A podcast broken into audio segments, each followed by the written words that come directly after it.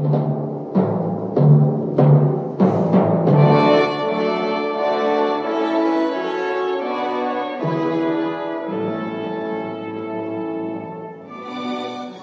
es décimo cuarto domingo después de Pentecostés, la lectura del Santo Evangelio según San Lucas 15. Todos los que cobraban impuestos para Roma y otra gente de mala fama se acercaban a Jesús para oírlo. Los fariseos y los maestros de la ley lo criticaban por esto, diciendo, Este recibe a los pecadores y come con ellos. Entonces Jesús les dijo esta parábola, ¿quién de ustedes si tiene cien ovejas y pierde una de ellas? no deja las otras 99 en el campo y va en busca de la oveja perdida hasta encontrarla. Cuando la encuentra contento, la pone sobre sus hombros y al llegar a casa junta a sus amigos y vecinos y les dice, alégrense conmigo porque ya encontré la oveja que se me había perdido. Les digo que así también hay más alegría en el cielo por un pecador que se convierte que por 99 justos que no necesitan convertirse. O bien, qué mujer que tiene 10 monedas y pierde una de ellas no enciende una lámpara y barre la casa buscando con cuidado hasta encontrarla. Cuando la encuentra, reúne a sus amigas y vecinas y les dice, alégrense conmigo, porque ya encontré la moneda que había perdido. Les digo que así también hay alegría entre los ángeles de Dios por un pecador que se convierte. Esta es la palabra del Señor. Jesús, búsqueda y encuentro del impenitente. Jesús y los pecadores que deseaban escuchar su evangelio. El contexto de esta proclamación se expresa el contraste de quienes desean escuchar la predicación y consejo del Maestro el pasaje recuerda lo que tanto énfasis hizo de su propósito para el mundo. El Hijo del Hombre vino a buscar y salvar lo que se había perdido. Los fariseos y maestros de la ley se empeñan por opacar su presencia juzgando mal el acercamiento con los hombres públicos y de mala fama. Son un grupo concreto quienes confiaban en su propia justicia, maestro del pueblo, signo de vidas idealizadas por la espiritualidad, la fe y un ejemplo aparente según el reproche el maestro en su debido momento. Mientras el otro grupo es señalado constantemente como los opresores y verdugos del pueblo, la cara visible de la élite oscura y codiciosa que nunca falta en cualquier sociedad. Esos mismos transgresores querían escuchar a Jesús. El pasaje nos recuerda que publicanos y pecadores eran el centro del odio del pueblo eran castas protegidas por la ley civil, también respetados gracias al poder de las élites del dinero, a las que servían con sumisión. Su estado tenebroso causaba la necesidad de hallar la luz mediante la gracia y misericordia de Dios. Ante ellos se encuentra Jesús, la fuente de la gracia y la demostración más ejemplarizante del amor por el hombre. Al impío nadie le convence de lo que han constatado, del testimonio de los restaurados, de los perdonados, y por eso quieren oír a Jesús, dice el apóstol, en verdad Dios ha manifestado su gracia a toda la humanidad, la cual trae salvación y nos enseña a rechazar la impiedad y las pasiones mundanas. Así podremos vivir en este mundo con justicia, piedad y dominio propio. Contrariamente, la actitud farisaica de soberbia, altivez, de vana religión, prepotente y ritual inerte no parecen ser las actitudes correctas para mover a Dios en compasión y alcanzar al impenitente por sus actos delictivos e infracciones en perjuicio de Dios y de su prójimo. Según este pasaje, no todo hombre ofrece signos de requerir la misericordia salvadora de Dios.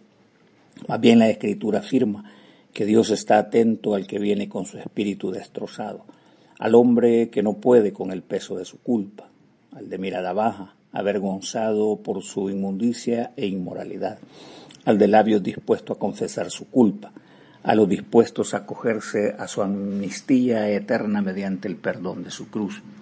El profeta realza la buena intención de Dios y nos dice con una voz esperanzadora, por eso el Señor los espera, para tenerles piedad, Por eso se levanta para mostrarles compasión, porque el Señor es un Dios de justicia. Dichosos todos los que en Él esperan. A todo el que anhela su voz, Él los defenderá, les dejará escuchar su mensaje de vida y redención. Hablará al corazón para llenar el deseo de quienes le buscan mientras les anunciaba la preciosa noticia del reino, mientras sana sus dolencias y enfermedades. Les demostrará su compasión, llevará el peso de su cansancio, el pesar de su congoja y será un verdadero y compasivo pastor eh, para que estos nunca se sientan abandonados.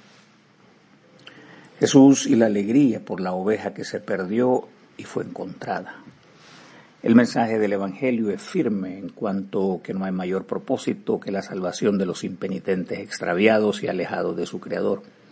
Sus bellas motivaciones son expuestas por el Maestro, porque el Hijo del Hombre no vino para que le sirvan, sino para servir y para dar su vida en rescate por muchos. Ahí están todos los requeridos ante la demanda del juez que exige que su justicia se cumpla y de cómo su amor es el principal motivo de salvación. Con ese mismo afecto les proporciona la bella figura de la oveja extraviada, y cual pastor redentor pasa todos los riesgos necesarios para ir en busca de esa solitaria pécora que perdió el rumbo y se encuentra en condición de extraviada. El pastor tiene sobrados motivos de cariño por la arteodáctila. Sabe que su carácter sumiso le convierte en presa fácil del depredador su falta de orientación le hace deambular hasta extraviarse aún más. La soledad le abate haciéndose delatar con su valiteo constante. El pastor debe conocerla suficiente para intuir su ubicación precisa e ir en su rescate. Se pasa horas en la nocturnidad y en condiciones inhóspitas porque no hay alternativa. O es la vida o la destrucción para siempre. Sabe que debe ir en su rescate para no perderla. El profeta, en señal de dependencia y confianza en el pastor de pastores, dice, aunque ande en valle de sombra y de muerte, no temeré mal alguno. Jesús es el príncipe de los pastores y comparte con hermanos el dolor por los extraviados e impenitentes. El hombre sin Dios fácilmente es atrapado por eh, por la alegría y el gozo terrenal, seducido por la gloria efímera del dinero, poder, sensualidad y provocaciones de este siglo. Me es extraño verle en terrenos oscuros y peligrosos, mientras el bondadoso pastor le busca con sincero deseo de rescatarla y ofrecerle la vida eterna, paz y armonía. El profeta con convicción profunda dice, vivo yo, declara el Señor que no me complazco con la muerte del impío, sino que el impío se aparte de su camino y viva. Vuélvanse, vuélvanse de vuestros caminos errados. ¿Por qué habéis de morir? El deseo honesto de Jesús es llamar y encontrar al extraviado.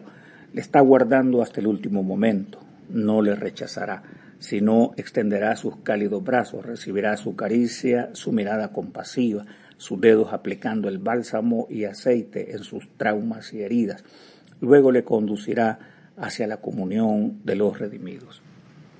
Su alegría ya comenzó, ha encontrado su tesoro más grande, pudo salvar una vida, juntará a los suyos y le dará la noticia que un extraviado va en ruta de la vida eterna. La alegría continua con quienes comparten y participan el rescate de muchos quienes comparten el sentimiento de salvar a quienes les es extraño el camino de la vida. El apóstol anticipa, y cuando aparezca el príncipe de los pastores, vosotros recibiréis la corona incorruptible de gloria.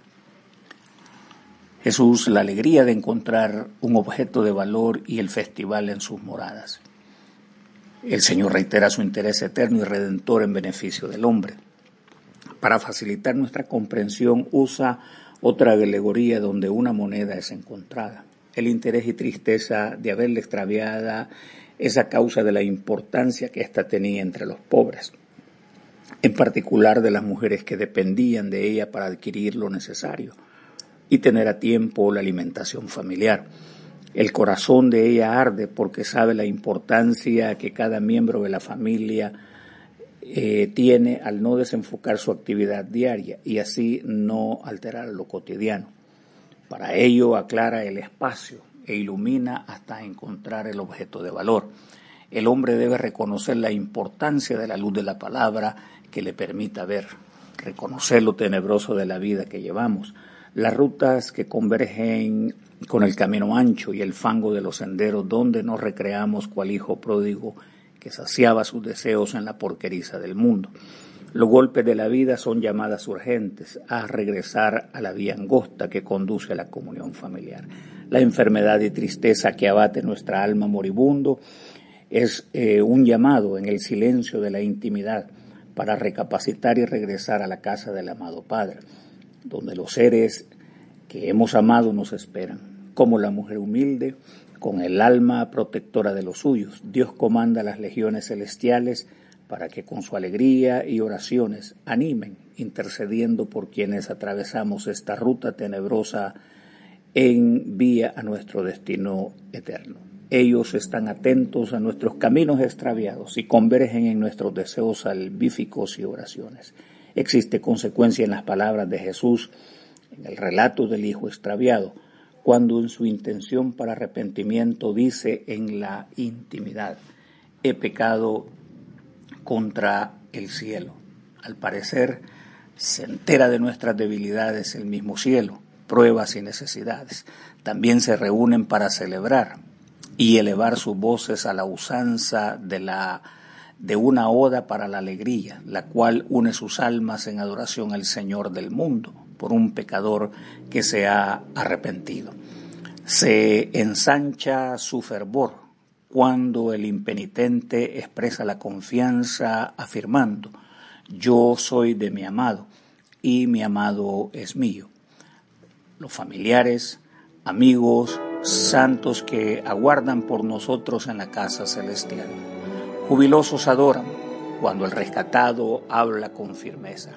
El Señor es mi pastor, nada me falta. La esperanza se consolida cuando el redimido confiadamente dice, yo oigo la voz del Señor, le conozco y le sigo, en sus manos estoy seguro, nadie puede arrebatarme de su mano firme y poderosa. Hermanos, todos juntos somos llamados a convocar al impenitente y traerlo a la cruz del Señor mostrarles el camino, iluminar con humildad y con nuestro ejemplo. Oremos. Señor de toda gracia y bondad, puesto que sin ti no podemos complacerte, concede por tu misericordia que tu Espíritu Santo dirija y gobierne nuestros corazones llenando este mundo con tu gracia redentora y misericordia para alcanzar al impenitente. Por Jesucristo nuestro Señor que vive y reina contigo y el Espíritu Santo, un solo Dios, ahora y por siempre. Amén. Y que la bendición de Dios Todopoderoso, Padre, Hijo y Espíritu Santo, descienda sobre vosotros y os acompañe siempre. Amén.